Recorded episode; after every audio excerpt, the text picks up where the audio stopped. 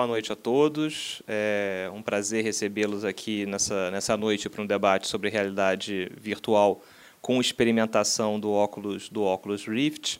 Deixa eu fazer alguns avisos administrativos. Né? Não sei se todos vocês já vieram aqui à, à casa anteriormente, acho que muitos não. Então, eu preciso passar alguns avisos. A brigada de incêndio está disponível para qualquer eventualidade, mas essa conversa é absolutamente informal, tá? Eu sei que às vezes a a logística não ajuda muito porque vocês estão aí, eles estão aqui, eu estou aqui por agora, daqui a pouco vou sair daqui também. É, esse ambiente meio de sala de aula às vezes não não favorece. Mas isso é só para a gente fazer nossa rodada primeira de apresentações. Mas as minhas, os meus avisos são: primeiro, essa é uma conversa informal, então a gente pode ficar muito livre para perguntar quando vocês quiserem, o que vocês quiserem para os nossos expositores. É, nós temos aqui na mesa da esquerda uma série de publicações sobre arte digital, direitos na internet, é, governança da internet, direitos humanos e café. É, fiquem à vontade para pegar todas as publicações que lhe interessem. A gente procurou fazer uma boa, uma, uma boa variedade de publicações para que justamente pudesse atender aos mais diferentes públicos-alvos. Então, aqui, não sei, vai que você só se interessa por café e não, e não por arte digital, nem direitos e nem tecnologia, a gente também tem alguma coisa aqui na mesa que interessa, que interessa a você. Tá? E durante e após essa conversa, a gente roda com o nosso com o nosso happy hour, eu quase falei coffee break. Então vocês fiquem à vontade para pegar uma, uma cerveja, um, um, salgadinho e fiquem e fiquem muito à vontade, tá bom? É, para quem não me conhece, eu sou o Carlos Afonso, sou diretor aqui do Instituto de Tecnologia e Sociedade. O ITS é um instituto fundado há quase um ano que se dedica ao estudo dessa interface entre direito, tecnologia e ciências sociais, artes, por que não? E aqui justamente temos na noite de hoje um debate que trabalha com essa com essa fronteira entre todas essas todas essas discussões. Participam dessa dessa nossa conversa o Gabriel Brasil, que é jornalista autodidata com passagens pela PUC e o FRJ, e um interesse por arte, tecnologia, linguagem e entretenimento. Acompanha o desenvolvimento da realidade virtual desde os anos 90 e agora com o Oculus Rift acredita que essa tecnologia chegou para ficar e busca apresentá-la para um público diverso. É o que fará hoje. É, Frane Nogueira é artista visual, formada pelo Instituto de Arte da UFRJ e mestre pela Escola Superior de Reutlingen. Reutlingen. Fica na Alemanha quais são as aplicações que já existem hoje, quais são as aplicações que imaginamos para o futuro e quais são as transformações sociais decorrentes destas, destas aplicações. Ok? Então, sem, sem mais delongas da minha parte, passo a palavra então para Alexandre Rodão. Rodão. Obrigado, Caf. Boa noite, gente. É, como o Caf falou, eu hoje integro o Lab Media, que é um site que eu tenho parceria com outro repórter da Globo News, que é o Rafael Coimbra, que estaria aqui, mas está cobrindo o debate. Então está lá sofrendo hoje para que tenhamos a manutenção da nossa democracia, pelo menos assim eu quero acreditar. E, além disso, é, eu trabalho lá no Navegador. A gente, toda semana, não sei se alguém já teve a oportunidade de ver o programa, o programa é voltado para inovação. Mas inovação pela experiência, não só inovação por inovação. Então, mais ou menos isso que a gente tenta trazer para o Lab Media. Se alguém tiver curiosidade depois, labmedia, tudo com a gente tem algumas aplicações que a gente desenvolveu. Por exemplo, o Oculus Rift, a gente já tinha tocado em um artigo, mas mostrando no que isso vai ser importante ou não para a gente, porque essa ideia um pouco é, linear progressiva de que a gente tem, de que toda tecnologia só vem para o bem, para melhorar, para aumentar, pode não ser verdade. Ela também pode não vir para piorar a sua vida, mas ela pode vir para nada. Então, assim, eu acho que a gente está no momento agora onde tem, você tem múltiplas tecnologias acontecendo, várias vertentes dentro do mesmo assunto, e a gente está meio querendo ver isso para onde é que ela está indo. Então, assim, acho que vivemos, se não o melhor, um dos mais favoráveis momentos de comunidade civil, onde você tem acesso, né, porque eu imagino que há 20, 30 anos, eu não preciso ir nem início do século passado, a gente não estaria aqui com uma plateia tão hegemônica ou discutindo um assunto de ponta que a gente não sabe para onde vai. Né? Eu acho que até que quem tem os direitos do Rift, quem comprou, e a gente sabe muito bem quem foi, é, também não sabe um caminho certo, apontado. Então, assim, isso é importante. Então, no Lab Media, a gente tenta entender mais ou menos como é que essa experiência reverte para o uso das pessoas e o futuro dela, para bem, para mal ou para nada. É, eu tinha pensado em conversar com o Gabriel e a Franes sobre mais do que um device, um dispositivo, uma tecnologia que tem um nome, é conversar sobre a busca que a gente tem. Né? Porque acho que tudo é feito para pessoas, por pessoas, para pessoas. Então, né, não adianta você ter uma caixa muito bonita, uma coisa muito bem feita, se não vai ter uso. Se o cara vai pegar isso e vai botar na última prateleira. Então, eu acho que o que a gente busca desde sempre, e a gente estava conversando rapidamente antes de começar a palestra, na verdade o que a gente quer é experiência, cada vez mais profunda, cada vez mais imersa, e a imersão é a grande palavra. Né? Então, assim, é, dizem que a, o Ferreira Goulart fala que é, para o artista a realidade não basta, então por isso que existe a arte. Então, assim, isso é uma maneira sempre que você tem de extrapolar. Quando você conversa com um amigo no café e senta para fazer um texto, você já está pensando um ponto além. Acho que a tecnologia vai um pouco por aí. Então, assim, desde que essa busca vem começando paulatinamente lá no início do século passado, pela imersão, a gente já viu vários momentos e que são bem diferentes do que a gente está hoje, mas acho que o objetivo era um só. É, não sei se alguém já teve a oportunidade, mas as famosas primeiras cenas do cinema filmadas pelos irmãos Lumière eram cenas bem banais, bem comuns. Né? O cara botava uma câmera na porta de uma fábrica, não tinha movimento, não tinha cor, não tinha som, não tinha nada, e a imagem que a plateia via, na verdade, era de um portão sendo aberto e 200 pessoas saindo. Eram imagens reais para pessoas reais. E a tecnologia acaba ficando invisível nesse momento, né? porque você está vendo uma janela para fora. Né? Você está olhando, a fábrica poderia estar tá do outro lado da rua. Essa imagem da fábrica, com certeza, deve ter causado uma comoção na época. Né? Tem uma segunda imagem que é uma luta de boxe também, né? que, que a princípio ainda era permitido só aos homens, então as mulheres adoraram ver uma luta de boxe, um lugar onde você não tinha acesso. Então, quando você vê em vídeo, né, é uma transposição da realidade. Agora, a terceira imagem, que é a mais emblemática de todas, que para a gente parece, pode parecer muito banal, se todo mundo já pegou um trem ou um metrô, ninguém sai correndo da estação enquanto você vê o metrô chegando. Mas foi exatamente a reação que a plateia teve quando sentado igual vocês, projetado que o cara viu. Porque as pessoas que estavam sendo filmadas na beira da estação não correram, mas as que estavam sentadas numa sala vendo uma projeção levantaram e saíram pela porta. Então, assim, a imersão naquele momento tinha um determinado grau que a gente veio potencializando ao longo dos anos. E aí você dá um salto gigantesco né, para 92, mais ou menos, que se você for digitar hoje no Google ou em qualquer buscador realidade virtual, qual é a imagem que vai aparecer? Alguém lembra? O fotograma daquele filme, O Passageiro do Futuro. Que o filme é, se não me engano, de 92 ou 95. E a imagem que a gente tem na cabeça de realidade virtual ainda é essa de 20 anos atrás. É basicamente isso. Olha os games, é, é isso.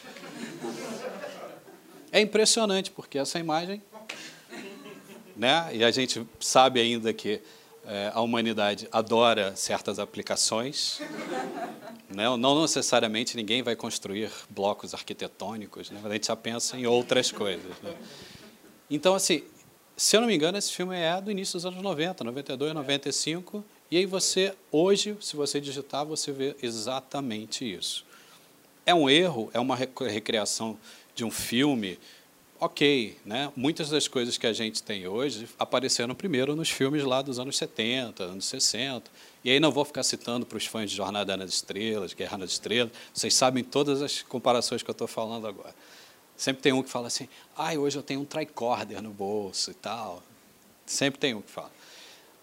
Mas o que acontece? Essa imagem ficou icônica para a realidade virtual. Você hoje vê isso e você lembra exatamente. Só que lá você tinha todo um aparato, você tinha uma roupa que te trazia sensações físicas, você tinha um óculos que devia pesar uns 10 quilos, devia ser uma coisa horrível. E a sensação era mais ou menos de um mundo totalmente visualmente criado para ser assim a próxima fronteira. Vários filmes e livros daquela época, Johnny Mnemonic, é, William Gibson, que é o pai dos mundos virtuais e dessa escreveu datilografando. Escreveu datilografando e foi o cara que cunhou a expressão ciberespaço, que hoje soa muito datada.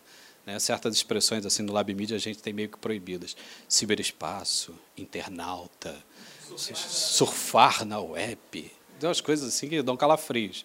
De tanto que a gente hoje já está avançando, e hoje em dia, para mim, o internauta sou eu, sou você, um cara como outro qualquer. Então, assim, eu não preciso mais colocar o cara dentro dessa caixinha. Então, a gente está vivendo um momento em que essas te tecnologias foram criadas há 20 anos ou mais e começaram a chegar ao público.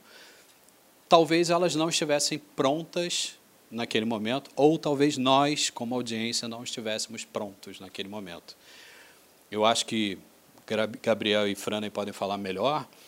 Eu acho que o que difere esse salto daquela época para cá na verdade, é uma coisa que hoje a gente consegue fazer cada vez mais fácil e melhor, que é processamento. Né? Porque hoje, antigamente você botava um negócio daquele, e tem um, um vídeo hoje usando o Rift que ele é muito curioso. São dois caras jogando ping-pong com o Oculus Rift. Só que eles estão vendo exatamente o jogo que eles estão jogando. Só que para um deles, a transmissão é atrasada 3 segundos. Então você imagina, se eu saco a bola daqui para você e eu estou vendo a minha bola em tempo real, eu consigo ver através de uma tela a bola sendo sacada. Agora, você que está do outro lado, você está parado esperando o meu saque. Ele, a bola que passou por você a 3 segundos vai chegar. Então a bola passa e o cara fica 3 segundos e faz assim. Então, assim, na verdade, o que, que é isso? Você está recriando uma realidade com esse lagzinho, essa diferença. Então, assim, esse vídeo que pode parecer muito idiota e pode parecer muita sacanagem no cara fazer isso com outro para jogar um jogo de ping-pong, na verdade, ele mostra que você hoje consegue criar realidade, que é o que a gente faz. A gente apreende momentos da realidade todo dia. Quando você tira uma foto, bota para o Instagram, você faz uma foto panorâmica, você está tentando recriar aquela sua realidade. Alguns vão além, extrapolam nos filtros, fazem um monte de coisa, mas a gente, na verdade, a gente está querendo recriar, passar para alguém essa experiência. Então, imersão é o que a gente busca. A gente não busca um dispositivo maravilhoso, super caro, na verdade. A gente quer que um dispositivo, na verdade, traga para a gente essa experiência. O Rift, eu não sei se ainda é o dispositivo definitivo. Acho que a gente, como o primeiro slide mostra, a gente está na infância dessa história que começou já há um bom tempo. Mas é, ele é, sem dúvida, bem menos desajeitado do que era. Você não tem tantas amarras. Ele hoje é bem mais acessível do ponto de vista do custo. E, automaticamente, a partir do momento em que um cara resolve botar dinheiro na mesa e apontar uma direção, a coisa explode. E a gente está falando do Zuckerberg do Facebook. Então, o cara, quando bota o cartão de crédito dele lá e paga 2 bilhões pelo que está nessa caixinha, você fala: peraí, esse cara viu alguma coisa que eu não vi. Talvez nem os caras que fizeram o Rift tenham pensado, esse cara comprou a gente e a gente fala: a gente não é essa Coca-Cola toda. Então, assim, é um questionamento, e aí eu já começo a passar a palavra para vocês. Primeiro, porque por que, que a gente está vendo esse movimento de 20 anos que já tiveram várias ondas, especialmente dos games, e agora, quando um cara que é especializado em rede social, relacionamento humano, tem uma, uma, base de dados absurda. Será que ele anteviu alguma coisa? Será que ele está comprando da concorrência? Será que ele está comprando para botar na última prateleira? A gente não sabe ainda. Então, assim, vou passar a palavra para o Gabriel e para a Frane, para eles tentarem entender, porque eu acho que eles fizeram um movimento que ele é jornalista como eu, ela é artista visual, provavelmente como alguém daqui. Só que eles fizeram um movimento que difere muito do que todos nós fizemos. E eu acho que a gente deveria pensar, pelo menos, em fazer na vida uma coisa que eles fizeram, que é falar: eu vou pegar essa tecnologia, que hoje é fácil, barata, disponível. Quanto é que custa um Rift? 300 dólares. É aceitável. E vou me tornar uma coisa que se chama desenvolvedor. Que ao contrário da maioria de nós que vai lá na loja, espera na fila e compra para usar, teve alguém que antes desse movimento de uso, alguém criou a plataforma, mexeu, construiu. E antes que o Zuckerberg tenha que dar um fim, como tantas coisas que a gente já viu que não são tão boas que ele faz, é, tem um exército de pessoas por trás, como Gabriel, a Frane e muitas outras pessoas do porte da gente que hoje podem chegar e falar: vou mexer um pouquinho aqui, vou alterar um pouquinho lá, e quem sabe eu juntando o ponto A com o ponto B, eu consiga chegar no Z, que é o que eles estão querendo. Então, acho assim, acho que é sensacional isso que vocês fizeram de levantar da cadeira e falar: eu não vou pegar isso só para jogar videogame na montanha russa, que é o que todo mundo acha. A aplicação primeira. Eu acho que, olha, com parênteses para montanha russa, acompanhando o que o CAF falou, eu acho que vale a pena tomar duas cervejas antes. A experiência potencializa. Eu aconselho, a Leis podia fechar as janelas na hora também, porque o pessoal pode se animar. Mas eu, particularmente, a gente já fez uso duas vezes, uma no navegador. O programa da semana passada, a gente fez uma loucura e uma malvadeza. Não sei se alguém viu, a gente pegou o Arthur Lindsay, que é um músico experimental acostumado a trabalhar com Marisa Monte, Caetano e tal. É um louco de carteirinha. E a gente pedir uma loucura maior para um louco. Né? Eu simplesmente fiz ele fazer e deixei a janela aberta. É quase isso. Só que no, no, navegador a gente conversou com ele e ele falou: Posso levar minha guitarra? Falei: Claro, será super bem-vindo. Falei: Só que eu tenho uma contrapartida agora. Você vai querer tocar sua guitarra, só que vai tocar com o Oculus Rift. E se alguém tiver a oportunidade de ver o programa, está muito engraçado no final. Porque o Arthur, para quem conhece minimamente a música dele, ele não faz uma música muito linear, muito contínua. Não é o estilo bossa nova. Acho que ele faz o desafinado da bossa nova, que é, um, é quase um punk inglês dos anos 70 que ele toca.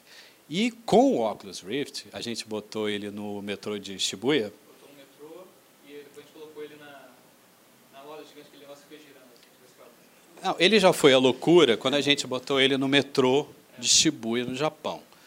E aí foi a loucura, não porque o cenário seja louco ou a gente fez ele andar no trilho. A gente botou ele fora, né? Andando, caminhando. Andando, caminhando, ele com a guitarra. E ele, pá, tal, titubeando. A loucura foi porque ele lembrou que ele já tinha ido à estação de metrô de Shibuya real. Então, a realidade da memória dele começou a conflitar com a realidade que ele estava vendo. E ele falava assim: Nossa, eu conheço esse lugar. Eu tomava café ali o meu hotel era aqui. E aí o cara começou realmente a entrar na imersão, porque ele já tinha estado naquele lugar. E Gabriel depois fez uma sacanagem com ele, porque saiu do metrô e botou num cenário de um balanço que anda a 250 km por hora e dá um giro de 360. Então você imagina, né? eu tive quase que encerrar o programa antecipadamente, porque ele já estava quase caindo no chão, assim, foi uma loucura. Então acho que é, a gente vive esse momento que é fantástico do ponto de vista de ter acesso e de aplicação. E eu aconselho, fiquei com muita inveja de vocês de terem não recebido o Oculus Rift, mas de poder mexer antecipadamente antes que chegue na prateleira da loja para gente. Então acho assim, façam direito para depois da gente comprar. Vou fazer uma experiência depois com vocês. Então a gente faz agora um, um bate-papo. Vamos colher um pouquinho da experiência deles, de como é que foi esse processo. ele tem umas histórias boas para contar, a irmã dele é desenvolvedora de games, ele está numa outra área, a Franny já pensa num outro universo um pouco diferente. Então vamos passar a palavra. Depois de uma introdução dessa, é, é difícil falar de mim mesmo depois. Assim. Né? Mas, ó, bem, é mais ou menos isso. Como falou, fui jornalista. É... Mas antes, vamos, vamos conversar logo. Ele logo levantou um assunto que eu achei interessante. E por que, que um jornalista, ou um designer, ou um artista, ou qualquer um iria realmente se interessar por um negócio que é que inicialmente é um gadget, né? Tantos gadgets saem todo dia por aí. E ele falou aquilo que nós estamos sempre procurando ter essa experiência, né? De, de a experiência irreal, tá? Fazer aquela coisa que a gente não pode fazer. E eu digo que essa buscar o que não é real é a coisa mais humana mais real do, do, do que é o seu ser humano. Né? É, todas as nossas mídias, todas as nossas ferramentas são para criar uma outra realidade. E eu acho que agora a gente tem uma ferramenta que você realmente fica inserido, você tem a experiência de existir dentro de um espaço realmente virtual. Né? Então, é, é, é, é impossível. Se você não acha, se você tem um interesse de criação, a ideia de você poder estar dentro de um desenho seu, eu sou ilustrador, eu posso criar meus desenhos e estar ali dentro, mas não é ver numa tela, tá ali dentro e poder ver todos os erros de pertinho, me cercando em 360 graus, é uma experiência fantástica. E outra experiência profissional que eu tenho, além de jornalista, trabalho de televisão e design, eu trabalhei também dois anos na Odebrecht, é, fazendo treinamento de capacitação de segurança para os peões e uma das coisas que eu vi, eu falei, meu Deus, pegar alguém que trabalha, tem uma, um trabalho que é totalmente físico, que precisa de uma percepção espacial enorme, que você existe dentro de um espaço. O, o peão não é um trabalho que é puramente assim abstrato através de uma tela. Ele está lidando com um ambiente que é 360 graus, um ambiente extremamente perigoso. Aí depois você pega esse cara, depois do almoço, e coloca ele para ficar duas horas vendo a apresentação de PowerPoint, né? É, você está vendo. Aí você percebe, se vocês fizerem conexão, que a realidade virtual, independente do momento, se esse é o momento onde ele vai decolar ou não, esse eu acho, eu acredito que esse é um caminho inexorável ao qual a gente tem trabalhado com comunicação, com treinamento, com escola. A gente quer conseguir se estar imerso dentro de um outro espaço. Bem, esse aí depois a gente vai continuar conversando e agora um pouco a posição Boa noite, meu nome é Franey, uh, eu sou artista visual. Uh, na verdade, eu trabalho com uh, técnicas muito velhas. Eu pinto a óleo e eu desenho.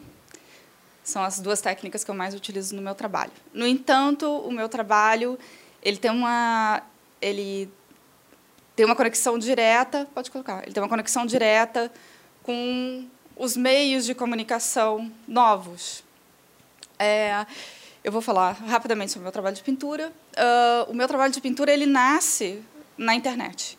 Uh, eu faço uma pesquisa uh, já há alguns anos e eu praticamente eu gosto de roubar fotos das pessoas nas redes sociais e no Google e sempre fotos de não profissionais e eu pinto essas fotos. A minha ideia básica é eu não tento recriar fotografia, eu tento recriar a experiência da memória. Então eu desenvolvi uma técnica em óleo em que essa imagem, ela, na verdade, você não dá para ver muito bem. Ela forma aqui, desaparece ali, como quando a gente se lembra das coisas. Então, a imagem que eu busco é a imagem da lembrança, como a gente se lembra das coisas.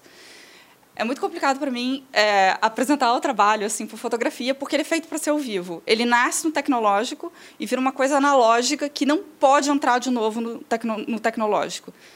Essa, são esses saltos que o meu trabalho faz. Tem um outro trabalho que eu faço, que é o de desenho.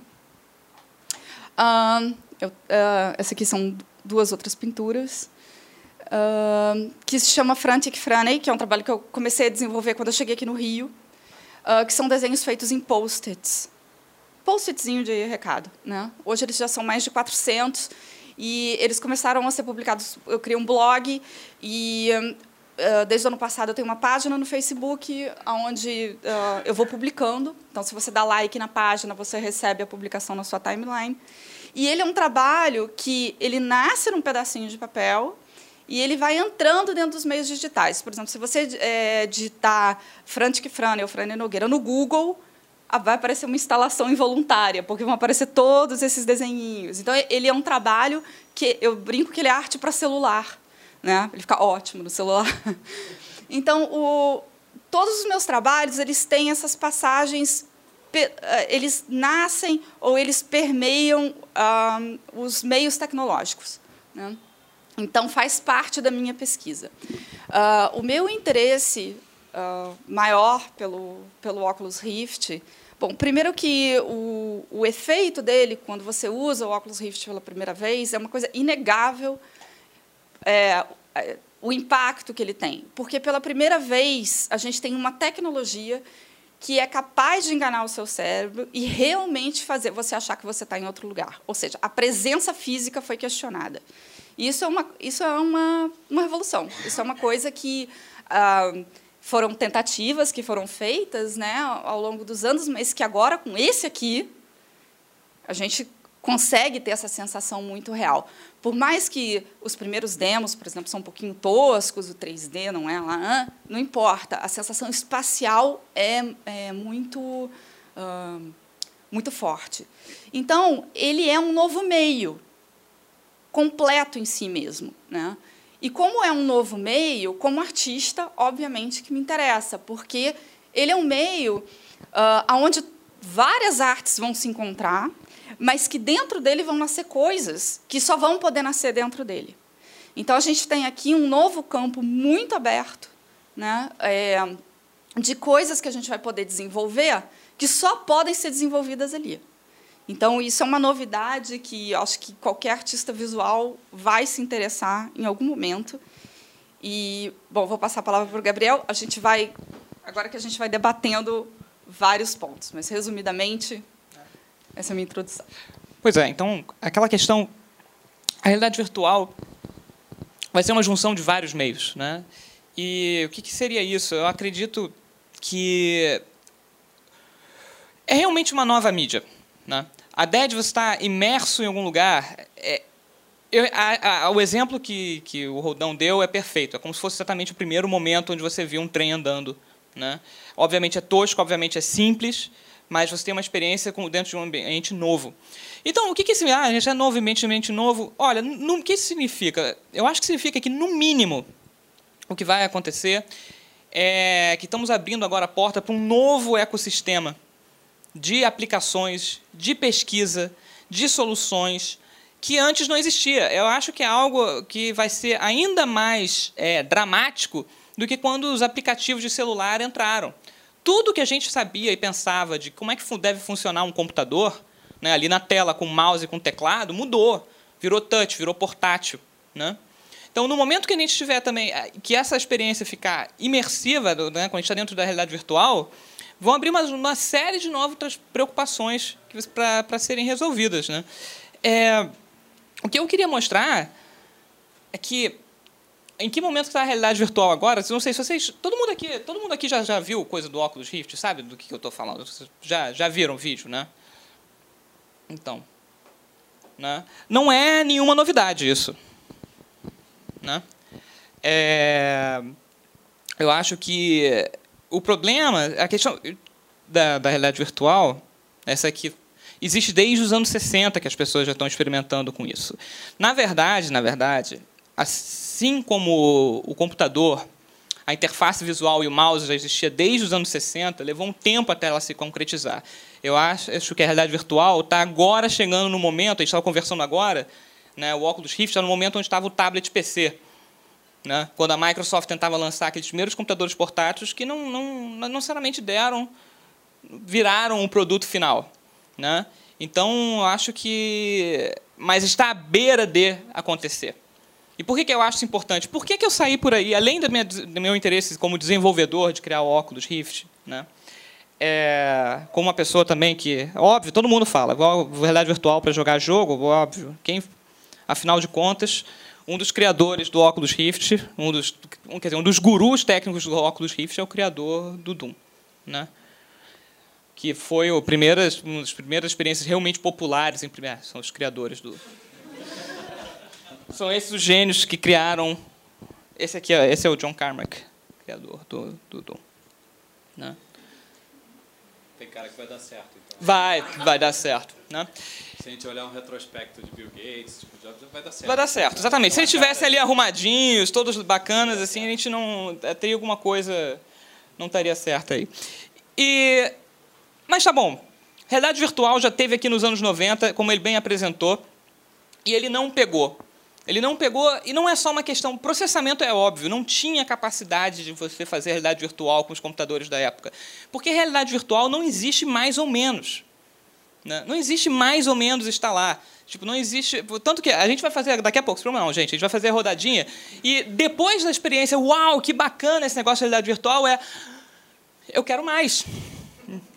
Eu quero conseguir pegar nos objetos, eu quero conseguir existir lá dentro, eu quero sentir o cheiro, né? eu quero. Quero mais. Isso é ótimo para todo mundo que trabalha na área de criação. Se você percebe, quando, quando eu percebi, quando nós dois olhamos o óculos Rift a primeira vez e com uns gráficos bem simples para padrões de hoje em dia, que é a demonstração inicial, a gente viu que não abriu-se uma possibilidade de muitas pesquisas.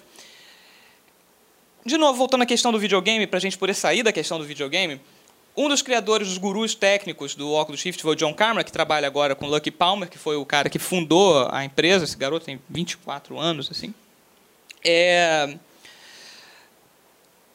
Do, do videogame, a gente vai tem a experiência de simplesmente agir e reagir com ali dentro. Com a realidade virtual, a gente pode construir uma nova experiência lá dentro. Mas que experiência é essa? Como é que a gente faz essa, essa, essa questão dessa experiência ser algo a mais do que simplesmente a reação bombástica de, de, de, de, de joguinhos, de tiro? Né? Porque isso tem um limite. Todo mundo acha. É um mercado enorme de videogame, mas não é, não é aquilo que vai fazer a realidade virtual realmente engatar. E aí que nós entramos na história que a gente conversou. Por que, que o Mark Zuckerberg gastou 2 bilhões de dólares no Oculus Rift? Né? Porque a realidade virtual, assim como toda tecnologia, vai funcionar, vai ser o killer app da, do, da realidade virtual vai ser socializar virtualmente, que é o que a gente já faz o dia inteiro. A gente já vive imerso numa realidade virtual todos os dias. A gente está ali existindo naquela praça pública do Facebook, a gente existe ali trocando mensagem o tempo todo, nós temos avatares. Né? É, obviamente, todo mundo aqui está pensando Second Life, todo mundo sabe como é que isso acabou.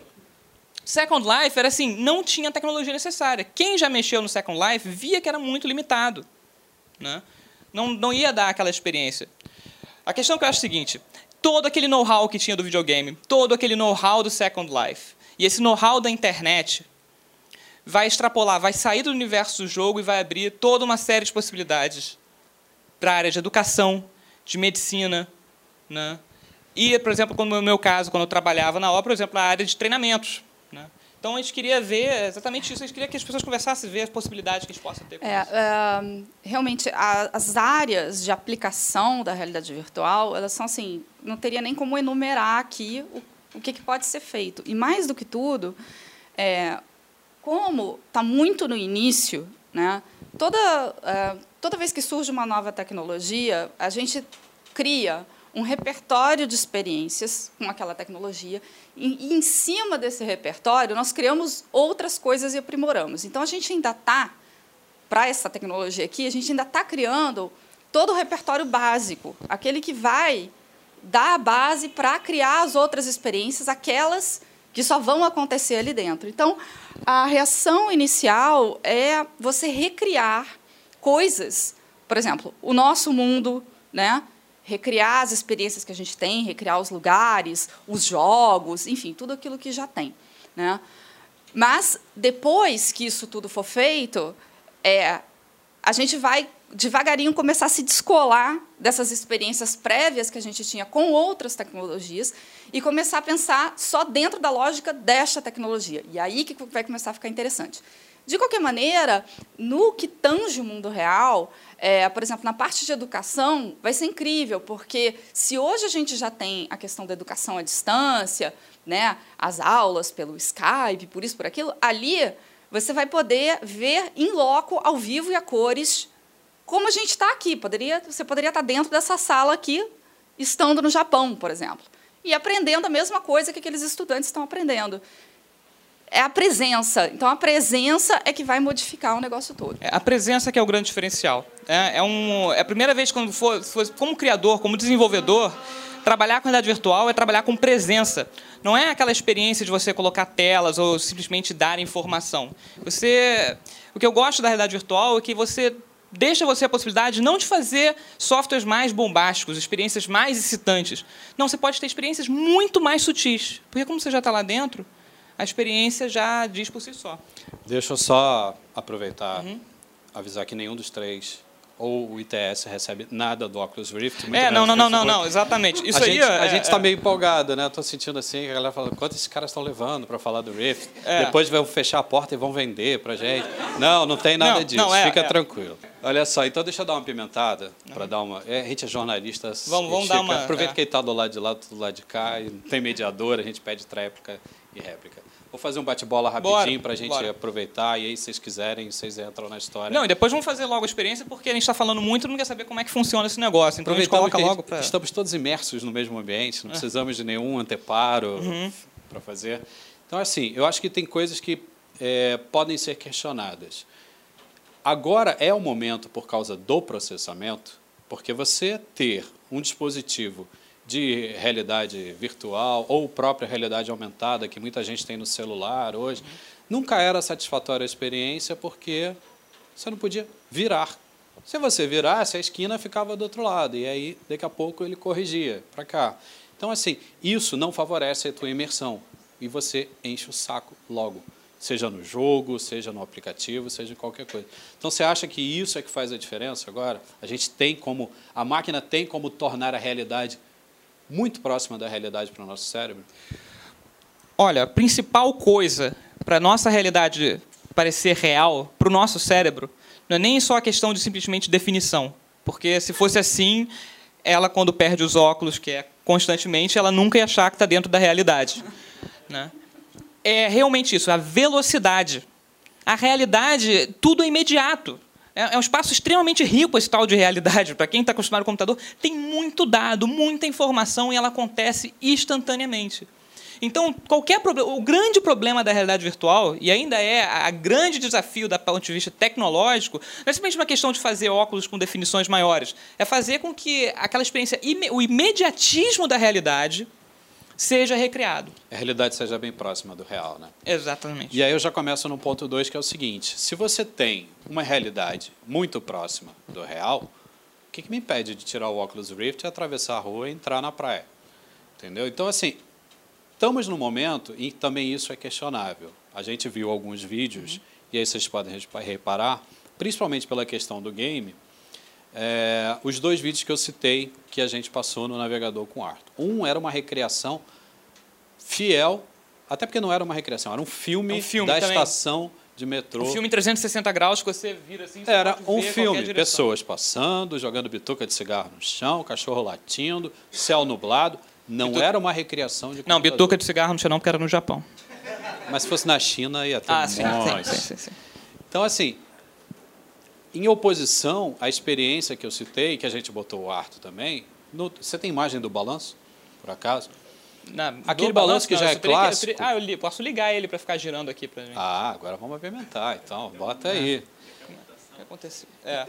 Em, em, em comparação, a imagem do balanço, que é uma coisa fisicamente impossível de ser reproduzida. Que um balanço, esse ele deve ter uns 50 metros de altura e ele faz um giro de 360. Acho que nem a Disney ousaria fazer um brinquedo desse.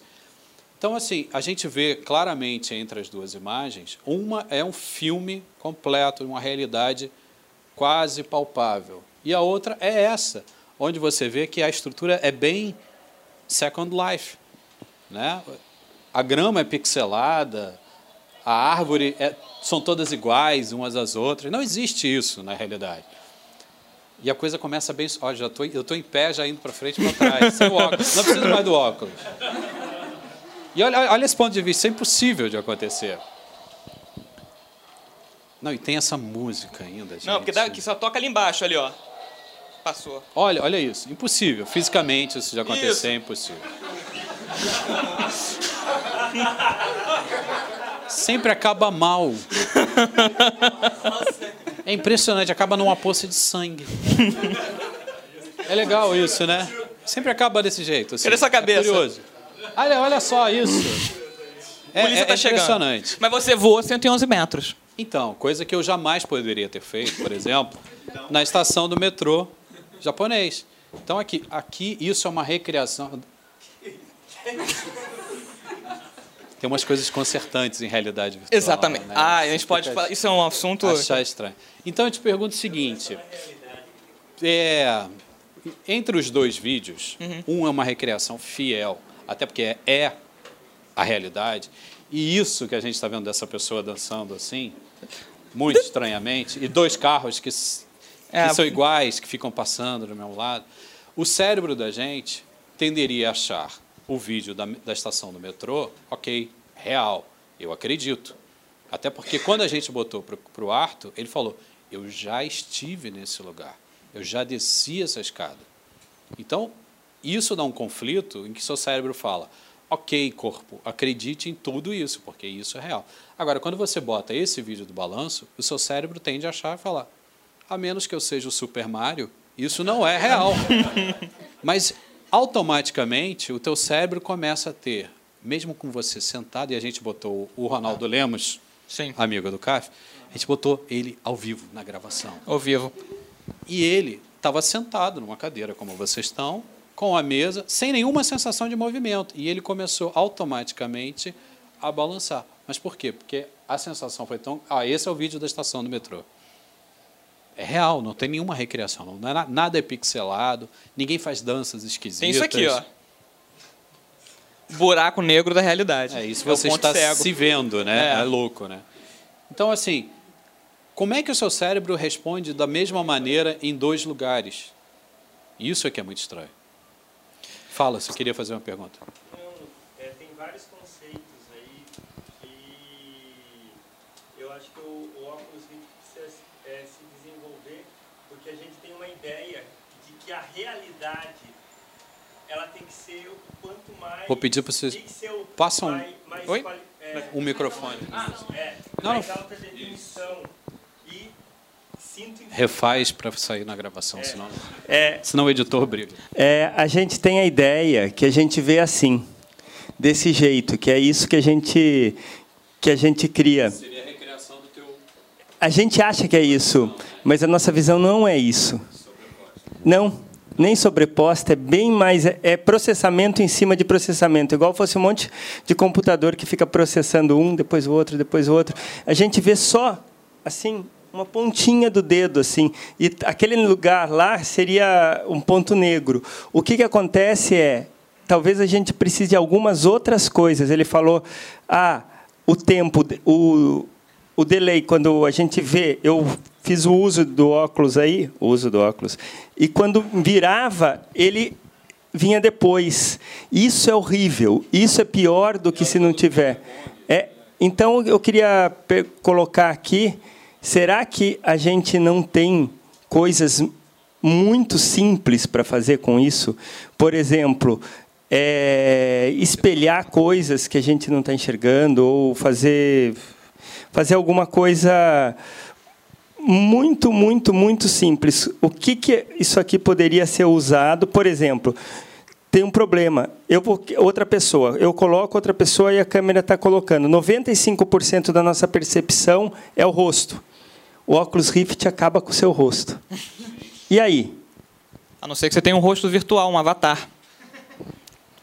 Que é o que já as pessoas já usam. Já existe avatar em tempo real. Que você pega suas expressões. Você pode parecer um cachorrinho, um passarinho, uma pessoa. É, mas assim. com Então, o, o próprio óculos Rift, ele, po- uma ele podia ter uma interna, câmera, um eye tracking e outras que é o que câmeras, estão sendo pesquisados. eletromiografia, Diabo 4 aí que você quiser para fazer isso. É, um dos, um dos problemas do óculos, do óculos Rift principais diz respeito à questão da visão, né? Porque ah, o nosso olho ele muda o foco e o tempo inteiro, né? Eu estou focando em você, mas rapidamente ele muda. E no óculos está tudo sempre em foco o tempo todo e nós não estamos acostumados com isso. Então esses são alguns dos problemas uh, uh, inerentes à questão da realidade virtual que vão ser trabalhados ao longo do tempo. Que realmente agora, tanto é que o tempo de uso do óculos hoje, você não consegue ficar muito tempo com ele, cansa. A questão da luz. Dá uma ressaca desgraçada. Dá uma ressaca. É, são coisas que fisicamente a gente não está né? acostumado. Né? Deixa, deixa eu aproveitar e fazer uma pergunta legal, porque assim. Ah, só, só, mais um detalhe, rapidinho Fala, só. Você falou da, sobre entre as duas experiências, né, entre essa e o negócio. Por que, que eu iria. Por que, que eu não vou simplesmente ir para a praia se eu posso ter a experiência? A gente tem um exemplo muito, muito prosaico disso, que foi logo na primeira vez que a gente usou. A gente chamou um colega meu que foi fotógrafo do povo. Não, cara assim, já viu de tudo e suou frio com a montanha russa usando isso daí. Mas aí eu coloquei ele num simulador de cinema. É simplesmente isso, é um cinema tem aqui que você vê, assim, você sentado numa cadeira, e o filme, o vídeo que você passa, passa ali atrás. Primeira coisa que ele fez foi se levantar no, virtualmente e ir até ali na frente da tela para ver o filme olhando assim. E ele falou: Eu sempre sonhei em ver o filme no cinema daqui, assim, colado na tela. Agora eu posso. Então, as experiências que a realidade virtual abre, por que, que eu acho. É. Perdi. Né? aquilo que eu estava falando, as experiências que a realidade virtual dá, e por, voltando assim, por que, que eu acho que o Mark Zuckerberg viu a possibilidade disso? É que isso não só é uma máquina de criar o impossível, é, é uma máquina capaz de criar pequenas coisas impossíveis. Como é a gente vive no, no Facebook. Né? Ninguém aqui é 100% o que nós somos dentro do Facebook. E eu acho que a realidade virtual é capaz de você fazer assim, é o, a simulação do prosaico que você nunca poderia ter feito. Vamos além. Vamos. Aproveitando o exemplo que você deu do teu amigo que estava na sala de cinema, uhum. a primeira coisa que você faz quando entra na sala de cinema é escolher o melhor lugar. Obviamente. Você quer ficar tá. diametralmente posicionado à tela. No centro, melhor lugar para som, melhor lugar para vídeo. O amigo dele foi para o pior lugar. né? Você vai ver aquela coisa completamente distorcida e tal.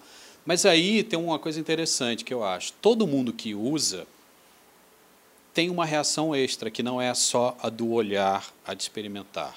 Porque é muito estranho você estar parado, em pé, como eu estou, e o meu cérebro estar vendo uma imagem em movimento.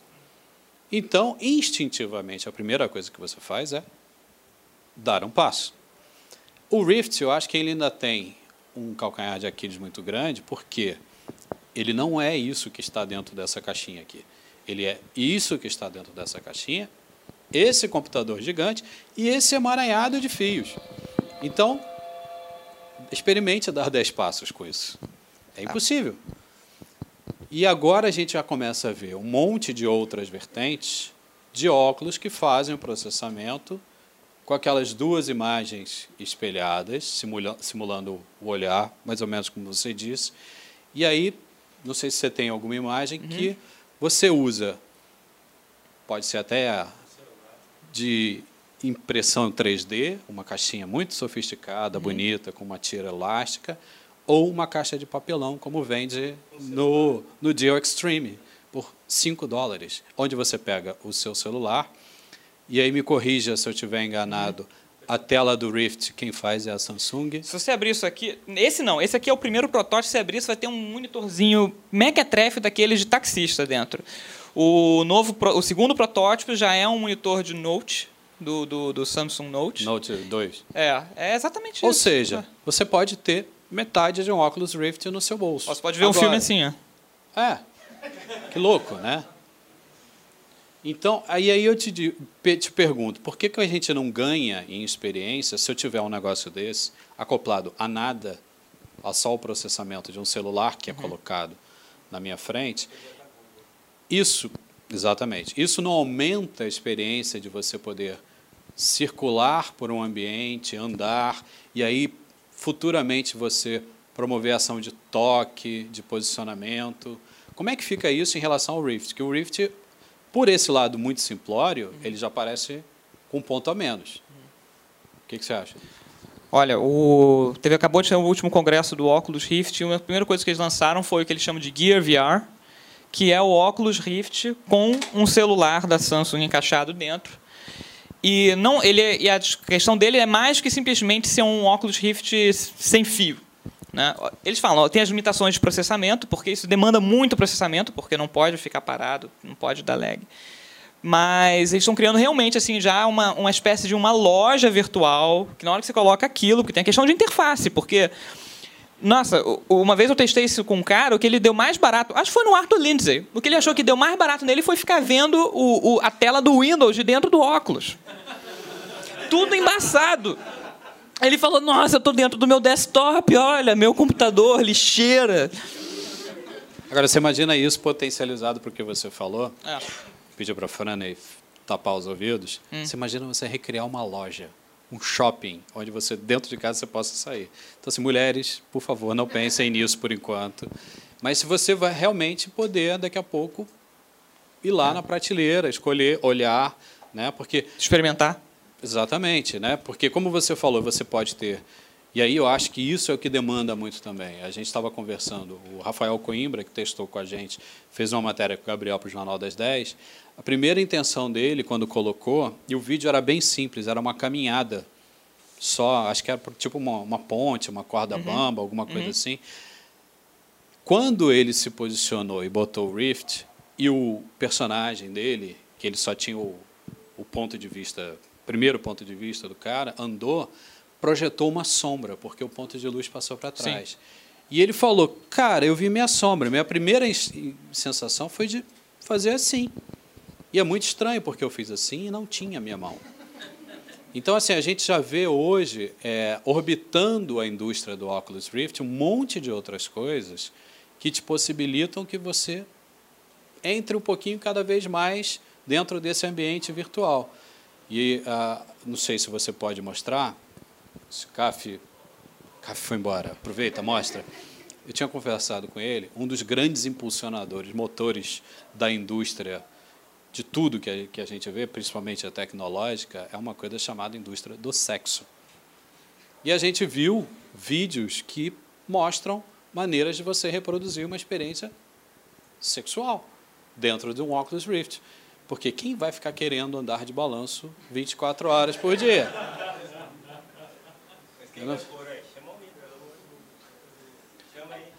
Bom, esse aqui não, não é um vídeo. É, na verdade, a gente tem um, um demo de lap dance é... que os nossos amigos adoram.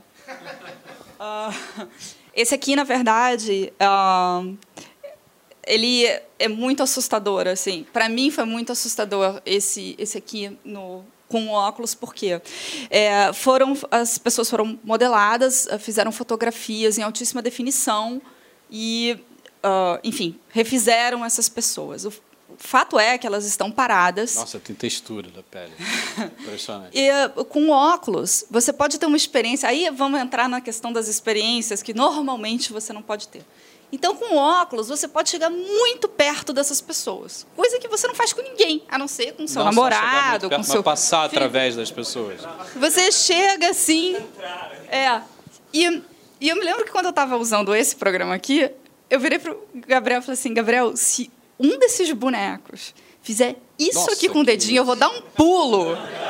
Que eu vou saltar de um susto, entendeu? Porque eles estão completamente parados, não é. Não é, é estão ali, modelados, tá, mas é muito real. Né? Então você, você tem esse primeiro impulso de se aproximar, de chegar, de ver a pele e tal, mas aí de repente você para e pensa, mas peraí, essa pessoa que está respirando, isso aqui vai se mexer?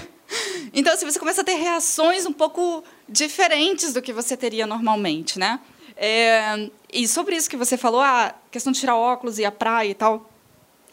Acontece que, à medida que você vai usando óculos, você vai começando a ter vontade de fazer coisas que normalmente você sabe que você não pode fazer.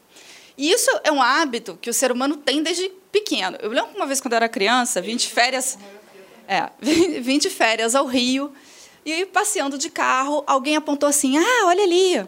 Ali é onde é gravado o sítio do pica-pau amarelo. Eu não consegui dormir. A minha vontade de ir naquele sítio, naquele lugar onde era gravado e ver o lugar onde a Cuca andava, a Emília, eu, assim, eu fiquei assim alucinada imaginando aquele lugar, né? É, hoje, ontem, aliás, por exemplo, eu imaginei uma outra coisa. Eu falei, mas espera aí. E se com óculos, com óculos Rift eu poderia ser eu? destaque de escola de samba em cima de um carro alegórico. Eu. E não ia nem precisar Você malhar vê, o né? ano inteiro. Você vê de uma criança de 9 anos que queria o sítio, ela agora quer ser destaque de escola de samba. Já? De um carro de escola de samba. Sonho grande, sonho grande. Não, gente, não precisa nem saber sambar. Imagina essa experiência que você poderia ter com óculos, né? Alguém vai lá, filma e você faz todo o desfile, né? Então, assim, são... ah, eu citei justamente as duas coisas porque desde o imaginário infantil até a vida adulta, a gente fica querendo, né? A gente imagina essas coisas que a gente poderia fazer. E agora, com isso aqui, a gente vai poder criar experiências desse tipo ou outras que realmente não são possíveis. Né? Por exemplo, sei lá, a gente vai poder voar de uma outra maneira. Então, isso, eu me lembro, no, há uns 10 anos, mais ou menos, eu tive acompanhando um trabalho de empresas, acho que era Vale do Rio Doce e, o que, que a gente falou? Odebrecht também. Onde a realidade virtual era usada, obviamente, para coisas difíceis, de você treinar pessoas. E aí, por exemplo, a Força Aérea Americana começou a usar simuladores porque um novato não poderia pegar um jato de 800 milhões de dólares e sair voando. Então o cara tinha que estar totalmente apto para depois fazer isso. Então, assim, eu, eu me lembro que a gente testou com é, maquinista de trem, operador daqueles guindastes que fica no porto, que leva aqueles containers gigantescos, ou seja, coisas que te oferecem risco onde você não poderia fazer, mas que eram experiências extremamente reais, onde você poderia estar imerso ali. Obviamente, isso visando segurança e dinheiro. Agora, voltamos ao ponto do- do- da história do Super Mario, quando você entra num mundo tipo Minecraft, que é a coisa mais pixelada que existe na face da Terra. Hoje em dia, toda uma geração. Exato. Eu É. estou muito chocado com esse negócio. Ma- Mas é. Acho é- que semana que vem você tem que vir dar um varanda sobre como vemos. Mas é. Estou é, é extremamente incomodado com isso. a, a, o interessante. Tem, só só para terminar. Sim. Sim. Não é uma pergunta técnica. Fala, fala. É mais experiência que estava falando de realidade diferente. Você sabe de alguém que já testou, talvez você já tenha testado, viver a vida em terceira pessoa, botar tipo um drone te filmando atrás, Ah. te seguindo, programado para seguir, você usar o óculos de tipo isso. Olha, eu pessoalmente eu nunca conheci. Eu sei de pessoas que já fizeram essa experiência.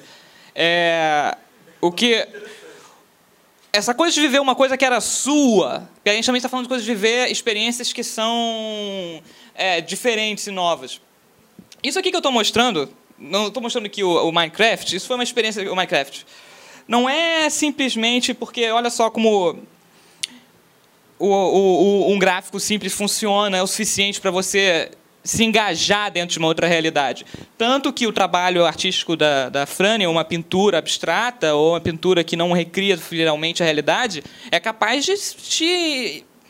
É, você é capaz de fazer conexões e ter experiências que você não teria simplesmente aumentando a definição da É a realidade. capacidade de abstração que a gente tem. E agora, ter uma experiência única, isso aqui que eu estou andando aqui dentro, na verdade, essa casinha que eu montei aqui, é a casa da minha avó, que não existe mais. Né? Que eu não consigo Nunca sair da porta. existiu assim, né? E nunca É a existiu sua assim. Eu não sei como é que eu, eu não sei como eu sei como eu controlo sem o, o controle aqui. Estou sem o mouse aqui. Tem alguma Pronto, criança destruí de a 8 porta, anos destruí a aí? porta. Já, já Se foi. tiver uma criança de 8 Já anos, a ele saberá, com certeza. né? Isso aqui é a casa onde eu tive, onde eu cresci. Vivi muito tempo. Tá aqui a casa, a sala aqui lá de fora. E são bloquinhos do Minecraft. Quando eu fiz essa experiência com meus primos, que, que mostraram para os filhos que nunca viveram nessa casa, onde minha família inteira viveu, esse cara, que é um equity banker, casca grossa, banqueiro e tudo mais, falou que ele quase chorou.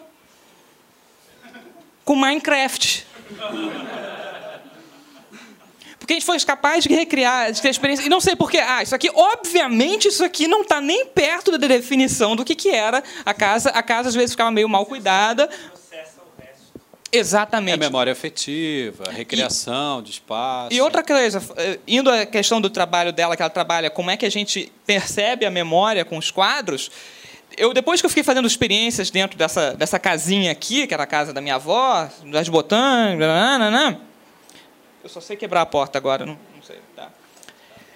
Começaram a misturar as experiências. Outro dia eu estava tentando lembrar da casa da minha avó e eu pensei no lugar onde eu botei as, os redstones, as, os quadradinhos vermelhos do Minecraft para funcionar. Começou a misturar na minha cabeça. Porque a, a, estrutura era o que eu lembrava da casa da minha avó, mas eu começou, essas experiências começaram a se sobrepor, porque é estava em cima de um molde que era de uma lembrança minha, porque eu fiz isso tudo de cabeça. E quando você pode guardar efetivamente uma memória? Você falou de chorar, eu lembrei uhum. de um uhum. caso de uma pessoa que pediu para, em vez de filmar o seu casamento com uma câmera, usar um óculos Rift para reproduzir exatamente o momento da cerimônia de casamento. Ou seja, a pessoa pode ver infinitas vezes aquilo. É um pouco assustador, né? especialmente para os homens. Mas é, é um pedido curioso, porque agora você vai poder guardar as suas memórias reais. Né? E acredito que daqui a pouco o cara vai, alguém vai adicionar cheiro, textura, sensação de toque, nessa coisa toda. Então, assim, é impressionante como a gente sai da história do game, onde a gente começou, e você começa a ver desdobramentos que não são extremamente assustadores. Eu acho que até agora só se falaram aspectos extremamente positivos e muito bem-vindos em relação ao Oculus Rift. Só que eu tenho um questionamento é, bem interessante em relação à segurança, não em si do, da nova mídia, mas é um assunto recorrente toda vez quando se trata de tecnologia no, na internet, que é a invasão de privacidade. No caso do Facebook, quando uma determinada pessoa que eu não tenho tanta amizade assim, entra lá na minha página e eu não gosto que aquela pessoa fique lá na minha timeline, por mais que eu mude lá a minha privacidade, vem lá o Mark Zuckerberg, muda o termo de privacidade, de que, que adiantou eu filtrar, fazer todas aquelas filtragens, enfim. Imaginando um mundo meio tipo o jogo Watch Dogs, que, seja quem não sabe jogo Watch Dogs, é possível com câmeras se tipo espionar o que está acontecendo ao seu redor, enfim popularizando o, essa mídia na sociedade. Em vez de cada pessoa ter um celular, ter um computador, é, uma televisão, todo mundo tem um óculos Rift ou algo parecido. É, seria possível uma pessoa com mais intenções, um cracker, é, invadir, usar, sei lá, uma, uma é, residual self-image, sei lá, camuflada, e te seguir, dar uma de stalker, enfim. É, nós tivemos essa discussão recentemente, né? Falamos exatamente sobre isso, né? Que são ah, os lados ah, perigosos e, e aquilo que pode ser extremamente ruim, porque da mesma maneira que é uma experiência fascinante, ela pode ser uma experiência horrível, justamente pelo mesmo motivo, pela questão da presença, né?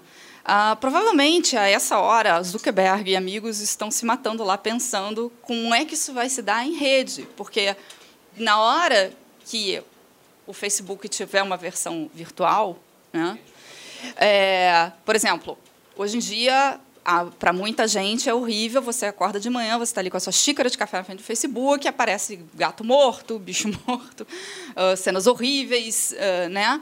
E são, são uh, experiências desagradáveis que você tem com uma mídia com a qual você tem que lidar todo santo dia.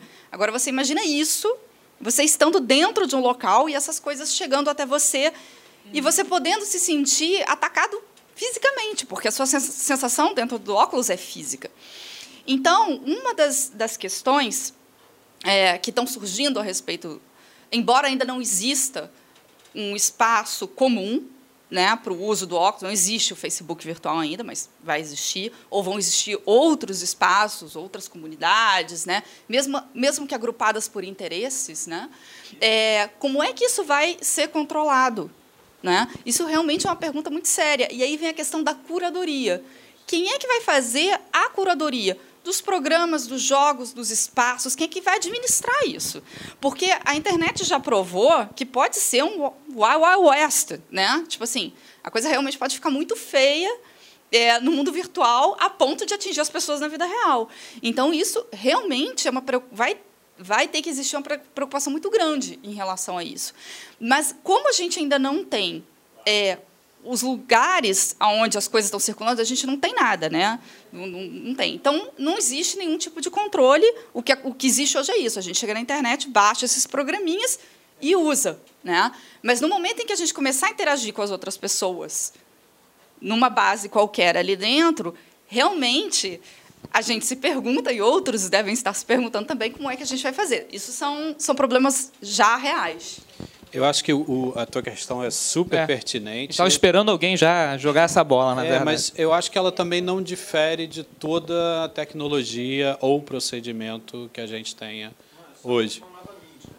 Só mais uma nova mídia, porque provavelmente, se você tem essa preocupação, como eu tenho, como um monte de gente tem, você teve quando se inscreveu no Facebook e usou durante uma semana. Quando você usa o seu celular, quando você faz uma compra online, quando você entra num ambiente em que você não está acostumado e tem pessoas muito mais espertas do que você. Ou seja, quando você vive a sua vida. Porque hoje em dia é impossível você não entrar em ambientes virtuais, e aí não estou falando de da casa com parede, uhum. porta, não sei o quê, mas fazer uma transação bancária no aplicativo do seu banco é um ambiente virtual. Sim. Você só não está lá apertando um botão, mas está gerando o mesmo efeito. Quando você posta é, uma foto de alguma pessoa em lugar público, você está invadindo a privacidade dele que está lá atrás, que não gostaria de ser marcado na foto ou simplesmente aparecer. Então, assim, a gente está sujeito. Eu acho que o que está acontecendo cada vez mais e aí CAF sempre toca nisso, Ronaldo também toca, isso vem muito do direito de uma sociedade estruturada, é uma autorregulamentação. Ou seja, se o cara lançar isso aqui, vamos invadir, vamos fazer sexo, vamos, você vai falar, ah, ah para mim não, para o meu filho não, lá em casa isso não entra. E o cara vai falar isso, o cara vai falar isso. A partir do momento em que essa sociedade, óbvio que vai ter o cara que quer a distopia mais absurda. O cara fala, esse eu quero. Tudo bem, a sociedade também tem que ter esses caras que pulam de bang jump de 400 metros. Eu não pulo, você não pula, mas acho uma barato de ver. Então, assim, tem que existir esse cara. A maioria de nós não pularemos. Exato. Tem, de óculos eu, eu arranjo é para você. No meu sofá. Ah, bota, bota. É de óculos, é. eu pulo, faço. Então, acho, acho, que, acho que sim. A, a, a pergunta é pertinente. Todo mundo. Eu acho que Todos nós teríamos que nos fazer essa pergunta diariamente. Enquanto você está tomando a sua xícara de café, você tem que pensar: estou sendo invasivo ou não? Porque hoje, provavelmente, você vê é, amigos seus que têm filhos que não postam fotos de filhos em redes sociais, porque você está mexendo com a privacidade futura de uma criança. Ela se tornará um adulto e você tem uma pegada digital para trás que não foi ela que fez. Então, assim, a partir do momento que você hoje tem essa consciência e você não tinha 10 anos, talvez para isso você tenha daqui a um tempo. Então, eu acho que a melhor forma de você progredir é cautelosamente, mas sempre pensando no que o impacto futuro. Então, isso eu acho que é para tudo todo dia. Agora. Uhum. Uhum. Me lembrou o chat roulette. Uhum. que lindo, que bonito. É. E hoje ninguém aguenta mais, né? Todas são, são iguais. Não, geralmente você... é nessa, exatamente nessa é. qualquer situação que você vai ver. Vamos ver pessoas, vamos encontrar pessoas do mundo não, todo. Eu acho que eles já fazem, a pessoa que está do outro lado já faz uma situação estranha e você mesmo que não esteja fazendo já espera encontrar uma situação estranha. Você acha que você se frustra quando encontra alguém muito sério do é, lado não, olhando para você. Vamos, vamos conversar. É. Falar que cara sem graça. Próximo. Ah, é. agora sim. Mas acho essa questão da. Deixa eu só atrapalhar um sim, pouquinho. Sim. Eu vou pedir licença, que eu tenho um outro evento para ir. Ah, tá. Vocês estão muito bem assessorados. Aí, ah, não, não, não. Então, então, não, não, não. Então você vai ter que experimentar um negócio aqui só um ah, segundo, então. meu. então. É o bang jump. Não, não é o bang jump. Jack. Só um segundo. No pain, no gain, né, cara? tá bom, mas eu quero, não quero nem ver, eu quero botar o óculos então agora. Não, vai botar o óculos. Então já vou botar o Fecha a janela aí. Não, não, não esse, esse, é simples. Esse, esse é um. É uma criação minha. Mas olha só, antes. Foi você que fez? Foi eu que fiz. Foi eu que fiz. Não, esse aí. Você vai gostar, vai gostar. Mas olha, aquilo que a gente está falando também. Não tirem fotos. Não postem. Olha, gente, eu vou estar aqui. Ah, tá. Não te enroscar aqui. ó. Agora você não controla Pra que, que eu fui falar, né? Tá usando? Toma não tá aparecendo nada. Ótimo. Efeitos tecnológicos. Nada. Ah, não, não, espera. Nada nesta mão. Já que Roldão vai ser o nosso primeiro, nossa primeira vítima, eu acho que a gente já poderia partir para a segunda fase dessa nossa, dessa nossa reunião, que é a experimentação do, do Oculus Rift e o pequeno happy hour com o que sobrou ali dos comes e bebes, as cervejas e afins. Que acho que aí a gente já pode conversar